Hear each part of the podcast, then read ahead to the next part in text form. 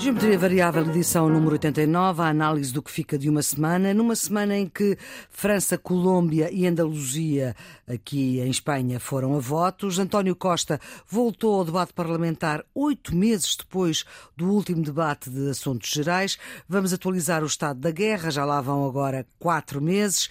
Também com a Lituânia a impedir a passagem de produtos russos, a Rússia já a ameaçar que as coisas podem não ficar assim, Portugal a ser alvo de crítica por parte do embaixador russo nas Nações Unidas. Esta semana e a próxima são fortes em reuniões magnas.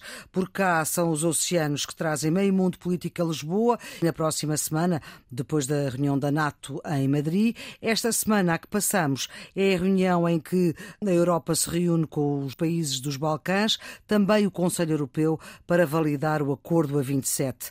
O acordo que instituiu que a Ucrânia vai ser país candidato à União Europeia, bem como a Moldávia, e um, vão dar uma perspectiva europeia à Geórgia.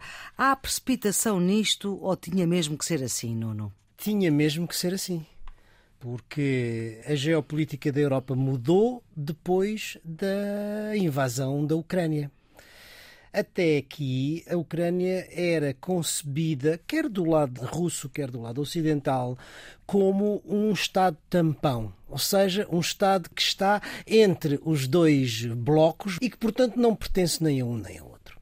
Depois da invasão e da ocupação de parte do território ucraniano eh, por parte da Federação Russa, essa função internacional de Estado tampão desaparece. Uhum. E significa isto que, do ponto de vista geopolítico, ou a Ucrânia fica do lado do Ocidente, ou a Ucrânia fica do lado da Rússia, inclusivamente se houver a gente espera que não. Uma partição do território, isto significa que há uma parte que fica do lado da Rússia e outra lado fica do lado ocidental. Nesse sentido, o sinal político de que tem a perspectiva de vir um dia a ser membro da União Europeia, com este estatuto de candidato, que não significa que venha a ser. Mas esse sinal político e simbólico é muito importante no momento da guerra em que estamos. Há precipitação ou tinha mesmo de ser assim, Carlos? o sinal político era, era inevitável e a resposta à Ucrânia neste momento tinha, tinha que ser positiva. Agora, primeiro, o facto de ser país candidato não significa que venha a ser país membro. A Turquia está há 50 anos com o estatuto de país candidato e há vários outros países candidatos na fila para conseguir entrar no clube. Portanto, pode haver aqui um problema de concretização de promessas. O facto de serem candidatos agora não significa que venham a ser mais tarde. Segundo, não me surpreende que a Comissão Europeia tenha dado parecer positivo ao Estatuto de País Candidato da Ucrânia. Fiquei surpreendido pela facilidade com que se conseguiu a unanimidade no Conselho. E fica a suspeita de que a unanimidade surpreendente no Conselho tenha sido conseguida com concessões noutros tabuleiros designadamente concessões quer à Polónia, quer à Hungria. Carlos Coelho, antigo presidente da JST, duas décadas eurodeputado, presidente da plataforma Nossa Europa, e Nuno Severiano Teixeira, professor catedrático da Universidade Nova de Lisboa, historiador, antigo ministro da Defesa e da Administração Interna do Governo Socialista, são os residentes fixos deste programa de análise daquilo que mais importante queremos reter da semana que passou. Na Antena 1, na RDP Internacional e sempre em podcast, a produção de Ana Fernandes, a gravação de João Carrasco, a edição de Maria Flor Pedroso. Estamos nos quatro meses da guerra. O sul da Ucrânia está dominado pela Federação Russa. Há uma crise montada pela inflação, pelo aumento do preço dos combustíveis, pelos cereais uh, que não chegam e agora podem abrir-se novas frentes de guerra com os Bálticos ameaçados à espera da União Europeia e da NATO. Do ponto de vista militar, a Federação Russa faz um progresso que é lento, mas sustentado em toda a zona leste da Ucrânia, ou seja, ocupa cerca de 90 entre 90% a 95% do território do Donbass, mas eh, do lado ucraniano não há a perspectiva de baixar as armas. Aliás, espera que as armas que vêm do Chega. Ocidente cheguem para continuar a sustentar a defesa do seu, do seu território.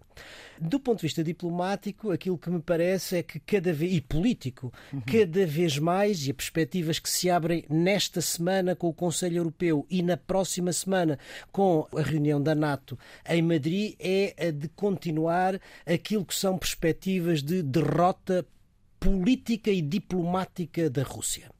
Porque se não vejamos a, a, a concessão do estatuto de candidato à, à Ucrânia e também à Moldova, que era outra das hipóteses, digamos, de, de alargamento do conflito por causa da Transnistria, uhum. uh, são sinais políticos muito fortes do lado da União Europeia e que obviamente não agradam à Rússia.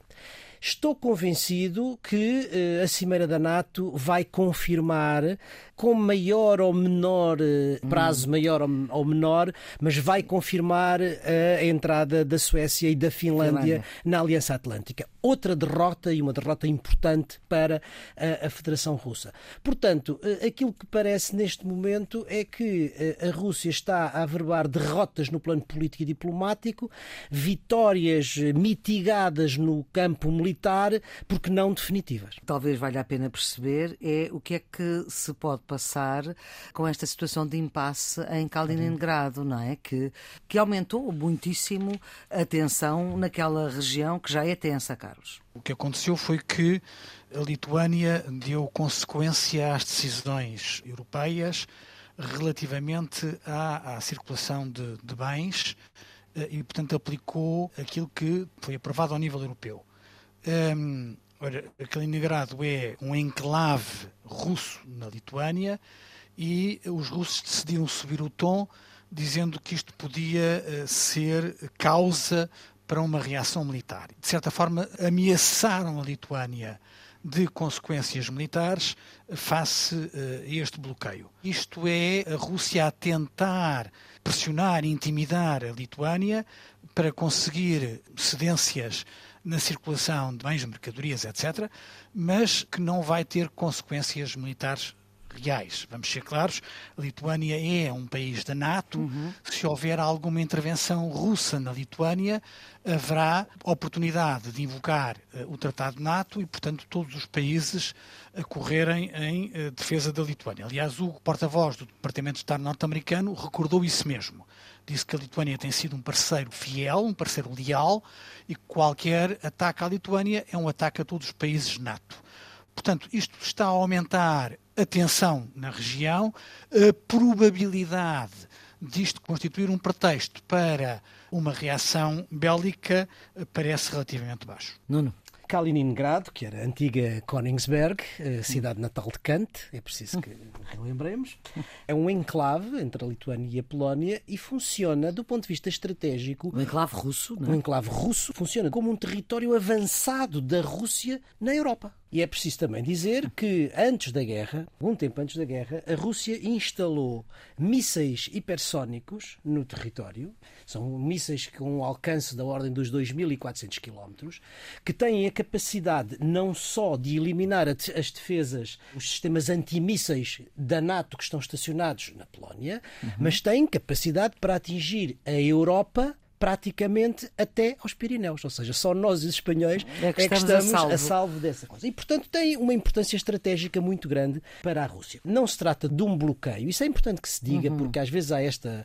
Não se trata de um bloqueio. Do que se trata é a implementação do quarto pacote das sanções da União Europeia que introduz restrições à circulação ferroviária de aquele conjunto de produtos que estavam no pacote, o cimento, o carvão. A, a Lituânia está a pôr em prática as sanções está que a União... a pôr em prática as sanções. Não é uhum. é uma questão bilateral, não é uma questão NATO, é uma questão que tem a ver com as sanções da União Europeia. E é preciso dizer outra coisa. Se, como tudo leva a crer, a, a, Lituânia continuar a aplicar as sanções da União Europeia, em agosto virá o sexto pacote de sanções que alarga o número de uh, produtos que estão a ser barrados. barrados. E a Rússia invoca um documento, que é um acordo, uma declaração conjunta União Europeia-Rússia, que é de data, se a memória me não falha, 2002 ou 2003, sobre justamente o trânsito trânsito da Rússia para Kaliningrado. Isso é antes, não é? Exatamente, era, era isso que eu ia dizer. E invocar o direito internacional a um Estado que o viola sistematicamente.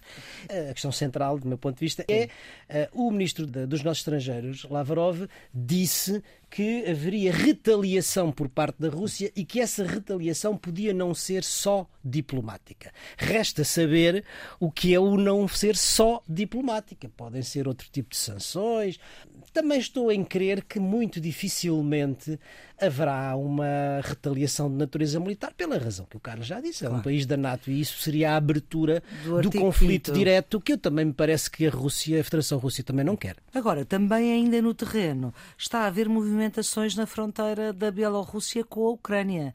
E esta guerra começou assim, com movimentações russas, de tropas russas, mas agora aqui é de tropas bielorrussas. Bielorrussas. Já se falou, já não sei há quanto tempo, que a Bielorrússia podia, naquele momento em que foi mais clara a dificuldade uh, russa de mobilização de tropas de seguir de, de, a ter sofrido muitas baixas, que haveria a possibilidade, a hipótese de a própria Bielorrússia entrar ao lado da Rússia. Não sei qual é a veracidade que tem esta, que teria esta, esta afirmação, uh, mas essas movimentações não, não tranquilizam. Uhum. Nós já falámos aqui em outras edições do Geometria Variável nesta ideia da fadiga da guerra, que começa a ter uh, outros sinais, Carlos.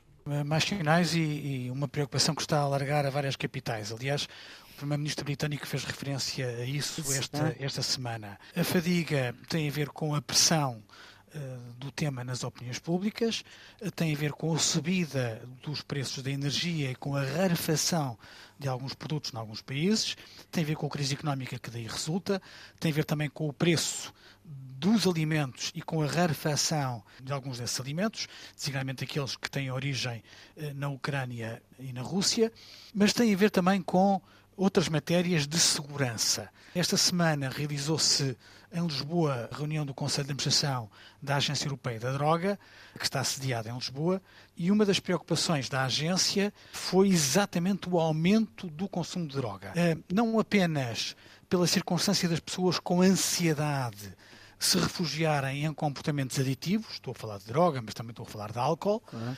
mas também pela circunstância de parte dos, das rotas de tráfico de droga uh, na Ucrânia hoje estarem ameaçadas pelo esforço de guerra. O que leva a que parte do trânsito seja feito por rotas alternativas fora do território da Ucrânia, onde não há risco de guerra. E nós não podemos esquecer que há um conjunto de Estados-membros, estou a falar da Polónia, estou a falar da Eslováquia, estou a falar da Hungria uh, e da Roménia, que são Estados-membros da União Europeia que têm fronteiras com a Ucrânia. E, portanto, parte do tráfico vai evitar vias de comunicação na Ucrânia e passa a tomar como emprestadas vias de comunicação nestes países, o que significa que há um aumento do tráfico de droga em Estados-membros da Europa. Se juntarmos a isso o facto de haver muita imigração e muitos refugiados hum. e, portanto, haver um aumento do tráfico de seres humanos, percebemos que o aumento dos desafios de segurança pode ajudar a criar a percepção de que, para lá da solidariedade com a Ucrânia, tem de haver receio dos movimentos com a Ucrânia. E isso pode aumentar uma percepção negativa que eh, auxilie esta ideia de que a fadiga da guerra pode diminuir os ímpetos de solidariedade de alguns Estados-membros relativamente à Ucrânia. E isto é tanto mais importante quanto foi sob a pressão da opinião pública europeia que os líderes europeus tomaram a posição que tomaram de apoio claro, aberto e inequívoco à, à, à, à Ucrânia. Sobretudo, olhe-se para aquilo que se passou na Alemanha e até certo ponto em França. Uhum. É sob a pressão das opiniões públicas que os líderes depois mudam de posição e tomam essa, esse apoio mais aberto e mais declarado Bom, e há dois países que vão na leva, não é? A, a, a Moldávia e uma perspectiva europeia. O que é isto da perspectiva europeia? Não é bem, uh, Carlos, não é bem um, uh, eh, país candidato para a Geórgia? Não, o que a Comissão Europeia diz é que a Geórgia uh, tem de tomar algumas decisões de forma a, pre a preencher mais condições do que aquelas que preenche neste momento. Ou seja, Sim. na prática, a Comissão Europeia que faz um parecer muito equilibrado, uhum. que é um parecer que dá um sinal positivo, mas que coloca em cima da mesa várias condições, na prática o que está a dizer à Geórgia era aquilo que estaria em condições de dizer à Moldávia e à Ucrânia não fora as circunstâncias fora... da ameaça russa. Ah. A ameaça russa está a acelerar os procedimentos relativamente à Ucrânia e à Moldava. Uh, mas na prática o que o Comissão Europeia gostaria de fazer era dizer a mesma coisa aos três, é dizer, os senhores têm de fazer, tomar algumas decisões, melhorar alguns comportamentos, precaver algumas situações antes de nós podermos atribuir o estatuto de país candidato. Como diz o outro, é geopolítica estúpido.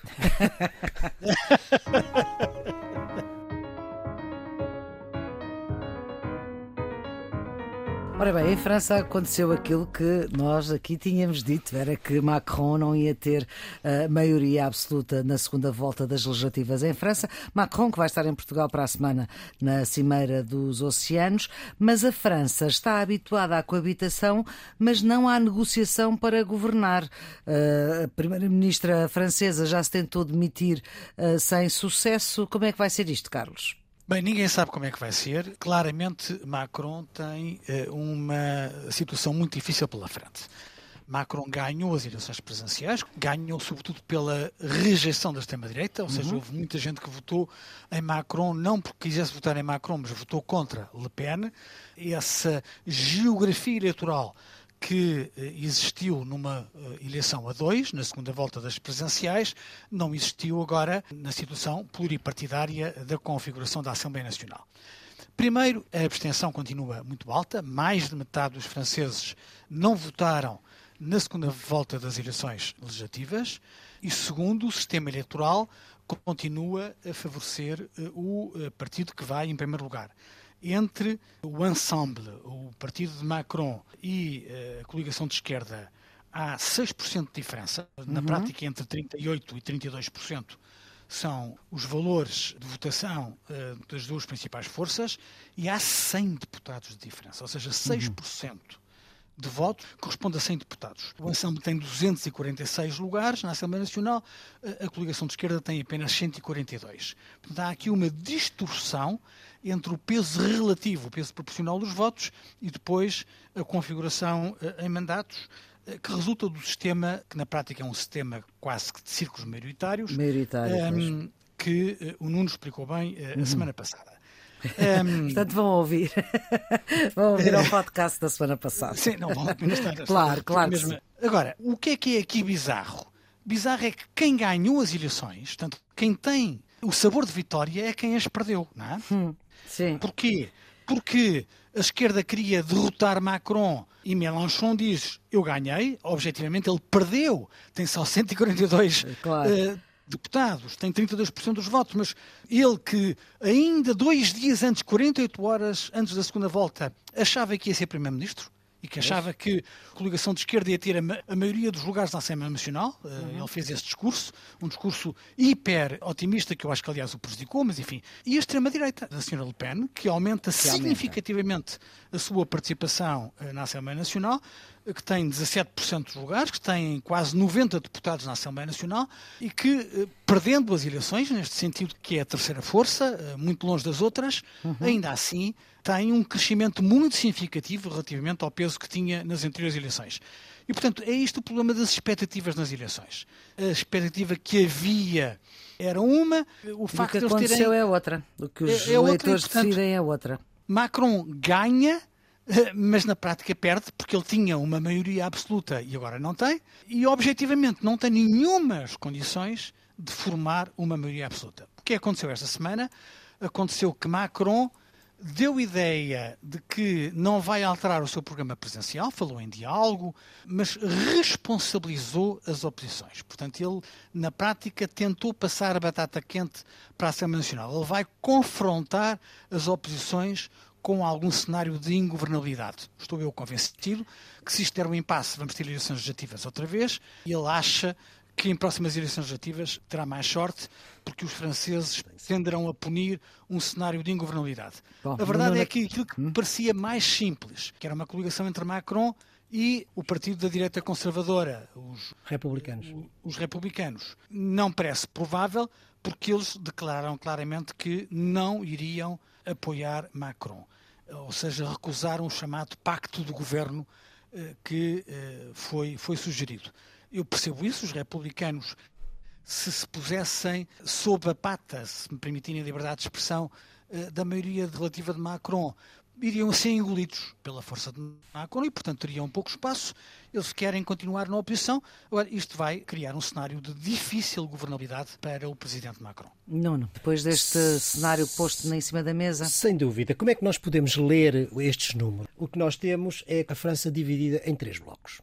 Uhum. Um bloco central em que se encontra a coligação de Macron e os republicanos, um bloco à direita, à extrema-direita, liderada pela senhora Le Pen, e um bloco à esquerda, ou, enfim, esquerda mais radical.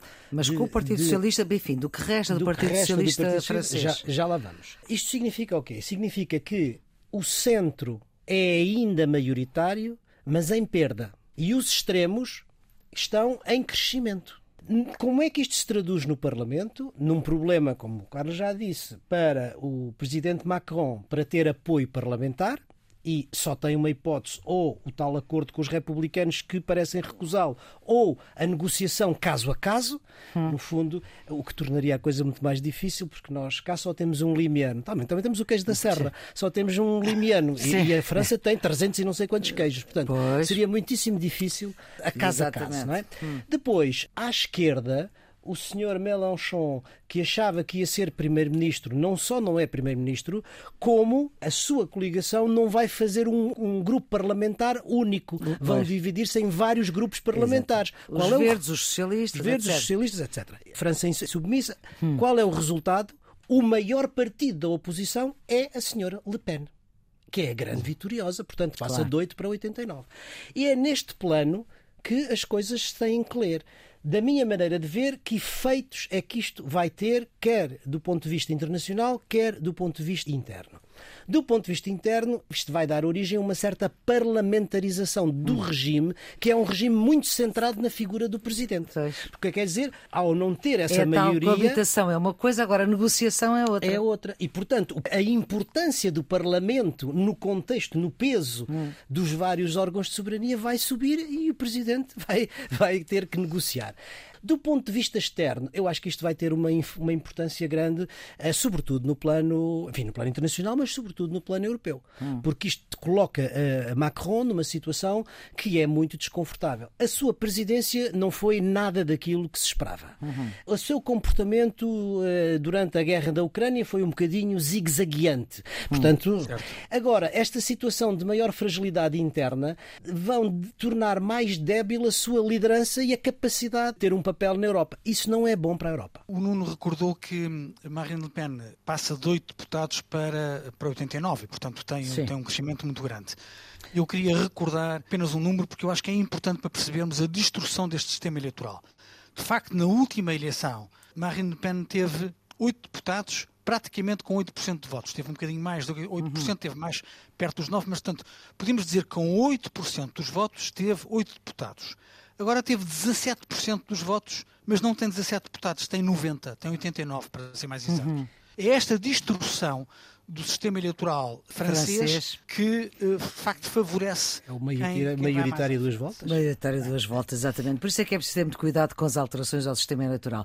Bom vamos para a Andaluzia. São eleições regionais. O PSOE de Sánchez lidera em Espanha mas perdeu-se completamente nas terras da Andaluzia que sempre foram PSOE Carlos. A Andaluzia era uma espécie de reduto socialista onde, mesmo quando o PSOE perdia ao nível nacional, ganhava sempre na Andaluzia.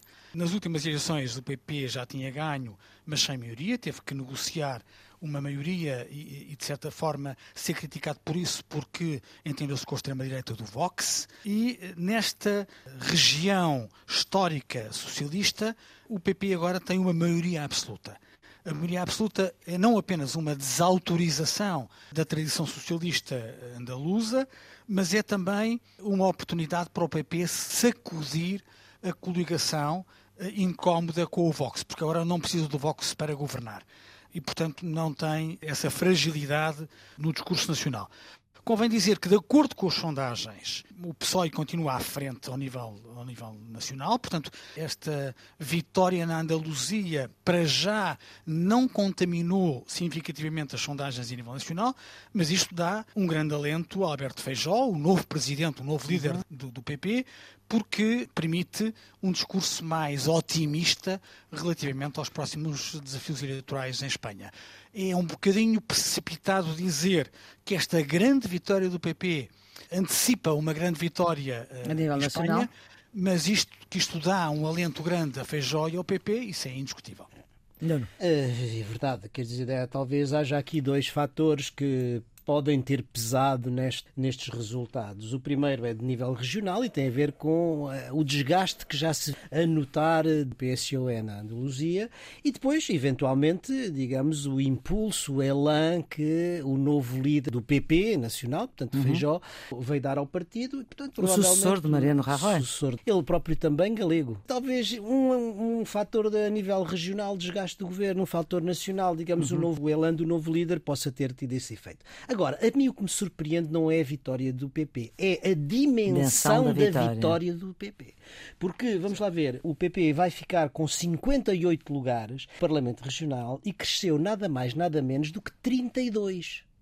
Ora, o PSOE tem neste momento 30 deputados, ou seja, o número de deputados que o PP ganhou é superior ao número de deputados que o PSOE tem. Depois tem o, o Vox tem, tem 14 lugares, os cidadãos desaparecem, Sim, basicamente.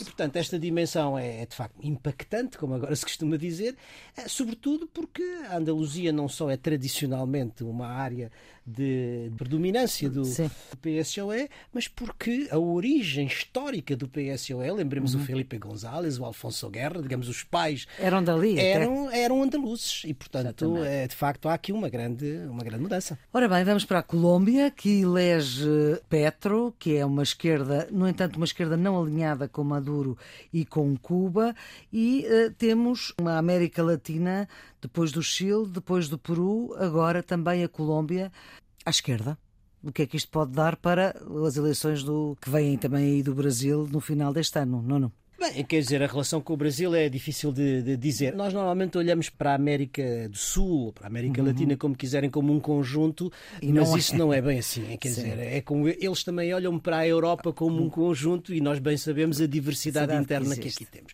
Claro. E, portanto, uma coisa não quer dizer automaticamente se traduza noutro, noutro país. Agora, há de facto uma tendência de vitórias de partidos à esquerda na região.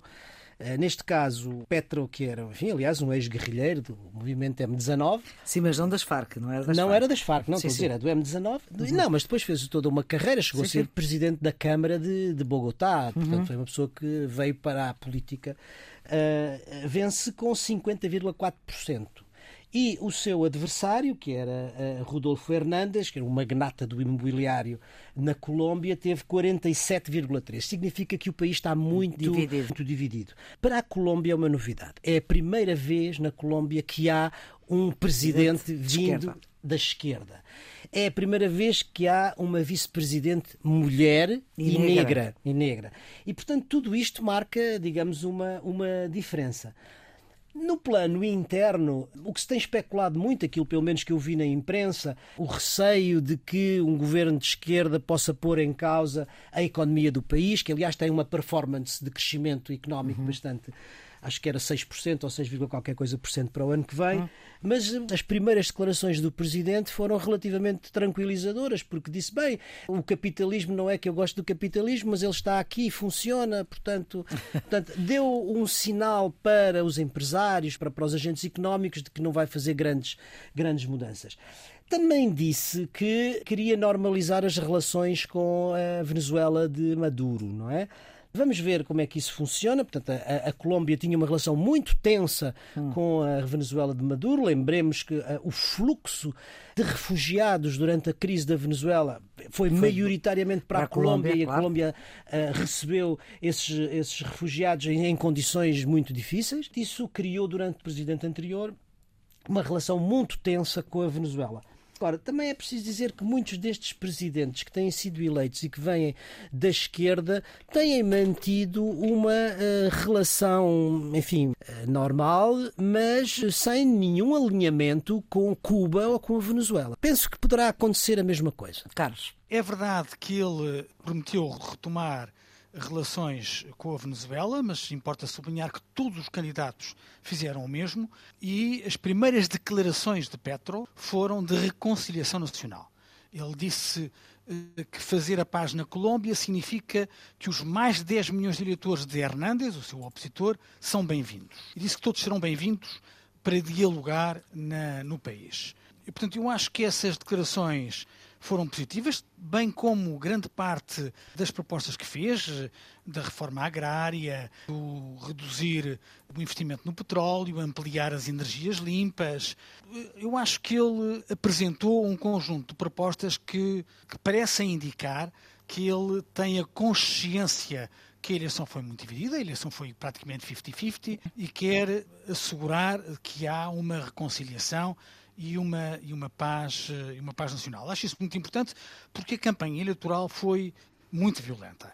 Aquilo que uniu toda a oposição dele, à volta de Hernández, foi um lema pela negativa. O lema era todos menos Petro. Portanto, uhum. dava a ideia de que Hernández não estava tão confiante de que ele pudesse projetar uma imagem positiva sobre si e então quis eh, projetar uma imagem negativa sobre o seu adversário. O lema era todos menos Petro. E, e, aliás, o atual presidente, Ivan Duque, também o antigo presidente Álvaro Uribe, fizeram parte desta plataforma, Sim. todos menos Petro. E afinal e foi, foi Petro. Petro, foi Petro que ganhou.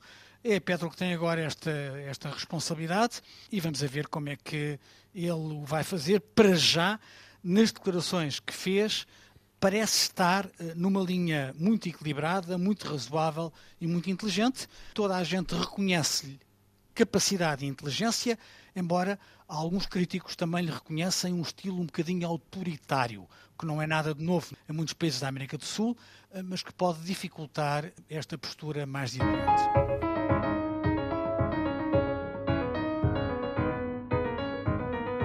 Ora bem, chegamos ao Parlamento. O Primeiro-Ministro volta ao Parlamento oito meses depois do último debate quinzenal, digamos assim.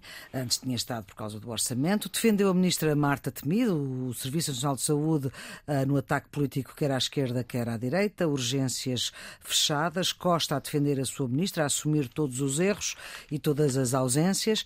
Marcelo, o Presidente, a lembrar que este não é um problema só deste governo, mas de muitos governos. O que é certo é que houve a queda do governo anterior, houve a espera por dois deputados da imigração, a pandemia em cima. Era possível fazer as coisas de forma muito diferente, Carlos? O que eu acho notável é que o governo parece perceber agora que há uma crise eh, estrutural na saúde. Quando António Costa, enquanto Primeiro-Ministro, diz no Parlamento que a crise nas urgências é inaceitável, uhum. tem, que, tem que dar consequência a isto. É inaceitável porquê? É culpa do governo e da sua Ministra da Saúde ou é culpa dos médicos ou dos doentes? Hein? Porque se ela é inaceitável, alguém tem que ter responsabilidade. O que acontece é que a crise parece ser inaceitável, mas o que acontece é que o governo faz um pontapé para a frente. Anuncia para o próximo mês a aprovação no Conselho de Ministros de um estatuto do Sistema Nacional de Saúde, uma nova gestão das unidades de saúde familiar, a rede de referenciação das urgências, a reforma dos cuidados primários, a reforma dos cuidados eh, continuados integrados, ou seja, a ideia de que, afinal, há um problema estrutural. Vamos ver, este governo está há seis anos. Se nós virmos as notícias que fizeram a atualidade em 2018 e em 2019, já estava este problema identificado. E porquê é que eu estou a puxar 2018 e 2019? É antes Elas são antes do Covid. É? Ou seja, o Covid não criou um problema estrutural. O Covid pode Agravou. ter agravado o problema estrutural, mas o problema estrutural já existia e era notícia antes. Agora, o governo parece só acordar para o problema neste momento. Portanto, há aqui a ideia de que o Primeiro-Ministro foi hábil, a maneira como foi, como colocou as coisas, quando António Costa diz que é inaceitável, a opinião pública tende a aproximar-se do Primeiro-Ministro, mas isto é um bocadinho inconsequente, porque não basta declarar que a situação é inaceitável. É necessário primeiro apurar responsabilidades e tomar decisões.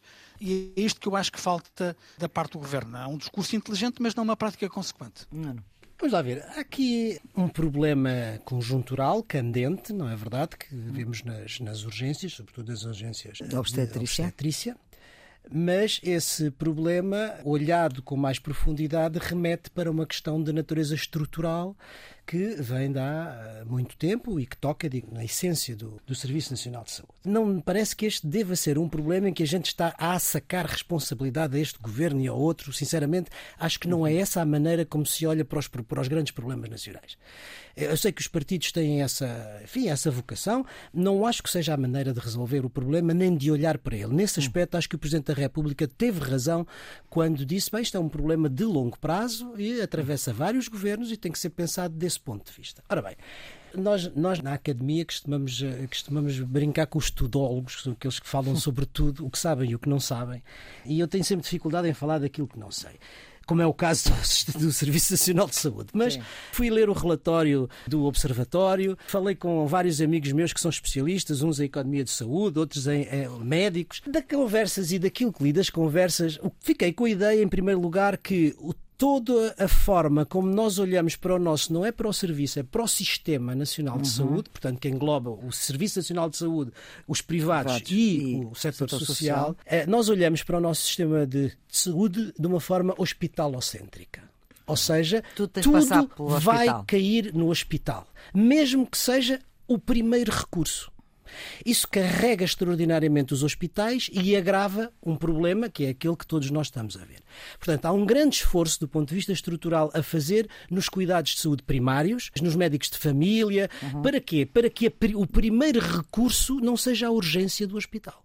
Unidades de saúde familiar. Unidades de saúde familiar, uh, os médicos de família, e nós sabemos como está essa situação. Portanto, há aqui a montante do problema que temos, esta questão dos cuidados de saúde primários, que são fundamentais para aliviar a pressão sobre os hospitais.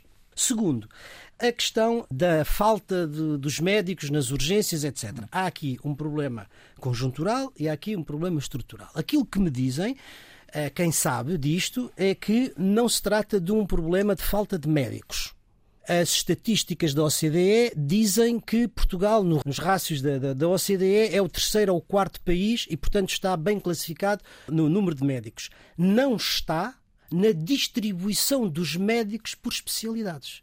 Porque algumas especialidades são deficitárias, é o caso da obstetrícia, da ginecologia, dizem-me também que os anestesistas, os pediatras, e portanto, não havendo globalmente falta de médicos, algumas especialidades são muito deficitárias.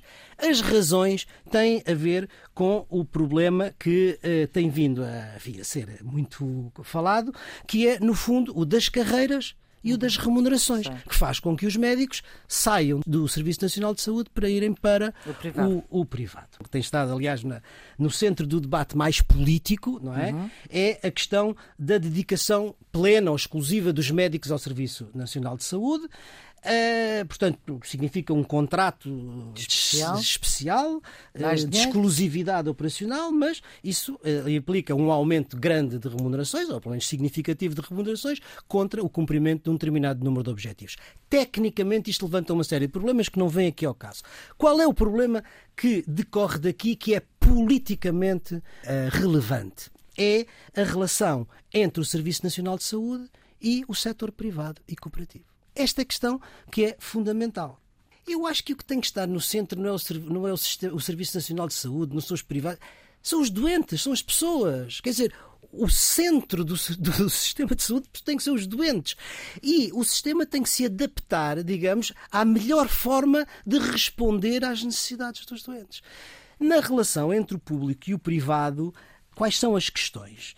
Para quem tenha interesse nestas coisas, há um, um capítulo daquele relatório que é escrito por um professor, aliás, da, da, minha universidade, da Escola de Saúde Pública, o Julian Pellerman, que põe as coisas de uma forma muito clara.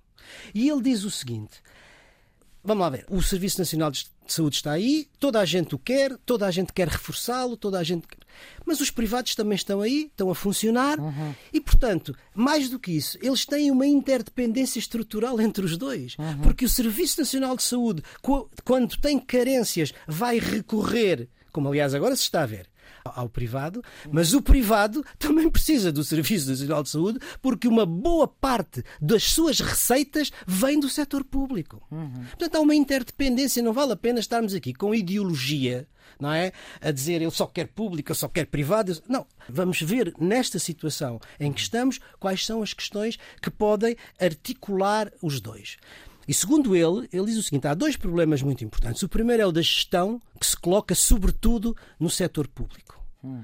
A gestão atualizada, gestão moderna, gestão competente, gestão com autonomia a vários níveis, para poder responder aos desafios que tem e que muitas vezes até podem ser importadas alguns métodos que vêm do setor privado. privado. Uhum.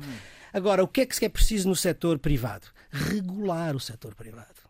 Porquê? Porque, segundo se diz, segundo diz o relatório, é o Serviço Nacional de Saúde tem tudo transparente. Tudo, sabe-se tudo o que se passa no Serviço Nacional de Saúde. Portanto, os privados, quando se relacionam com o Serviço Nacional de Saúde, sabem tudo não se sabe nada sobre os, os grupos de saúde privados. Ah, também. E, portanto, quando o Serviço Nacional de Saúde vai negociar, vai contratar com os privados, uhum. não é? está às escuras. Ora, portanto, isto significa que se é preciso gestão ou melhoria de gestão no público, é preciso absolutamente a regulação dos setores privados, em transparência, em cumprimento dos contratos, tudo isso. E, portanto, eh, talvez disto possa sair alguma coisa que seja melhor para os doentes.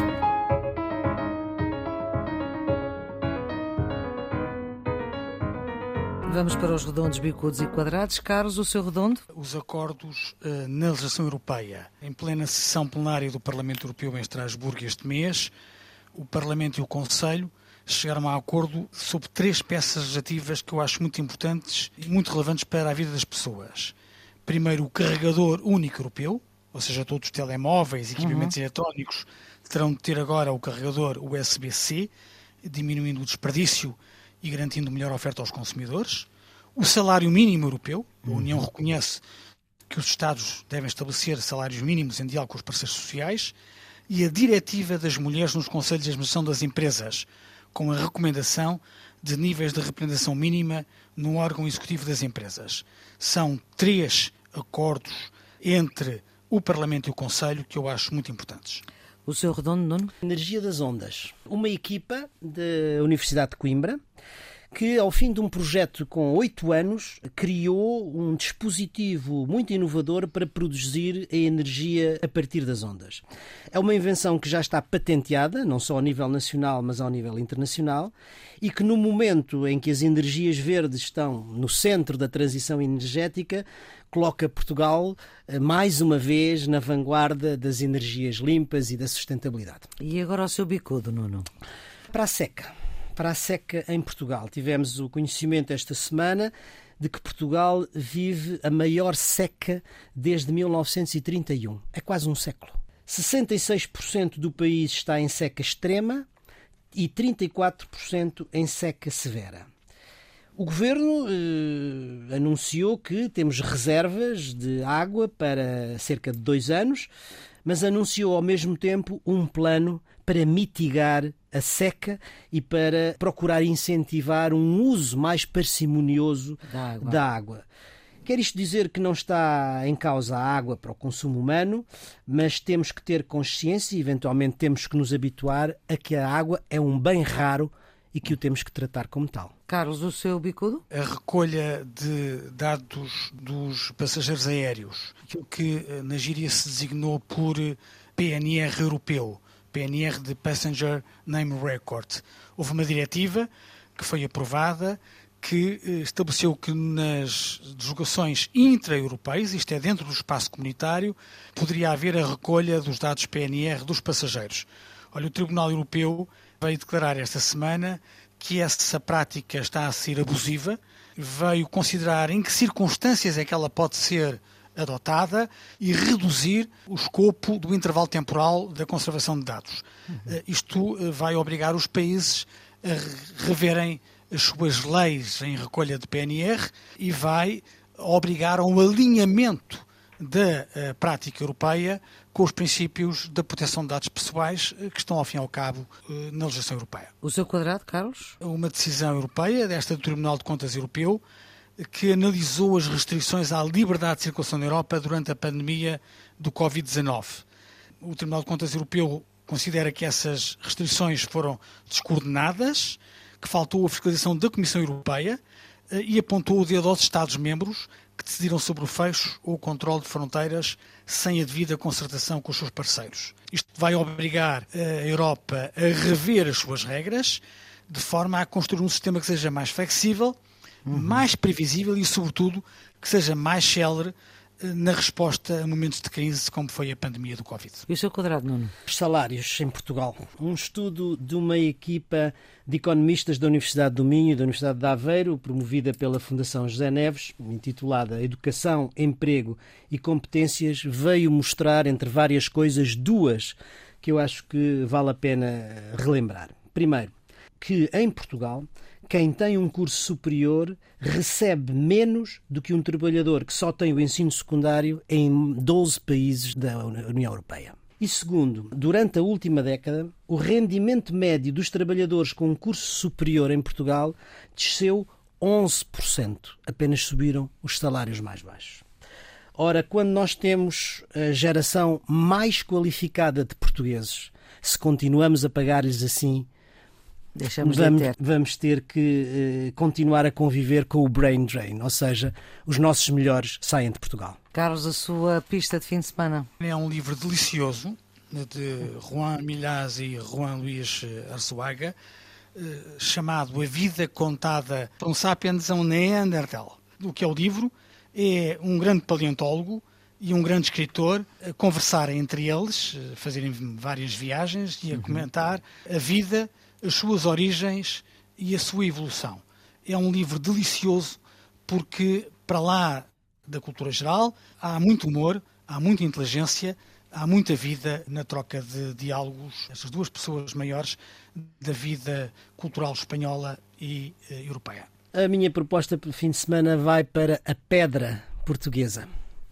É uma exposição de escultura chamada Primeira Pedra, 2016 a 2022, inaugurada ontem no Museu dos Coches. São 74 obras de 36 artistas de 15 nacionalidades a trabalhar todos a pedra portuguesa. A Soto Moura, Vils, a Marina Abramovic, o Álvaro Siza, o João Leão Sarmento, o Ai Weiwei, enfim, uhum tutti quanti. Para quem gosta de pedra, como eu gosto de pedra, Estremoso é uma terra que me é familiar. Para quem gosta de pedra, esta, pedra portuguesa é, no fundo, a paisagem geológica portuguesa transformada em arte. É assim o ponto final nesta edição número 89 do Geometria Variável para a Antena 1, para a RDP Internacional e na íntegra em podcast. A produção de Ana Fernandes, a gravação de João Carrasco, a edição de Maria Flor Pedroso, os residentes fixos Nuno Severiano Teixeira e Carlos Coelho.